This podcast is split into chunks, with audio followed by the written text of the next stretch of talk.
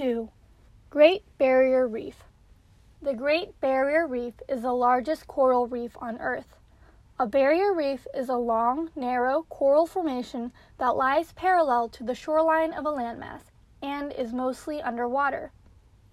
The Great Barrier Reef is in the Coral Sea off the northeastern coast of Australia.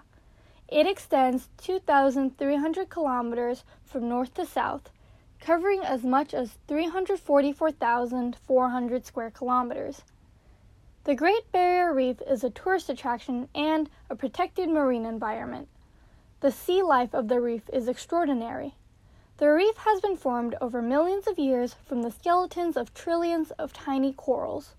There are at least 300 types of hard coral on the reef. Other animals include sponges, anemones, lobsters, jellyfish, and giant clams. However, the reef is itself the living thing, probably the biggest living thing which can be seen from space. The reef is actually made up of many kinds of animals. While some are quite harmless, many are terrifying. Scientists aren't able to understand why the reef is so wide and so extensive.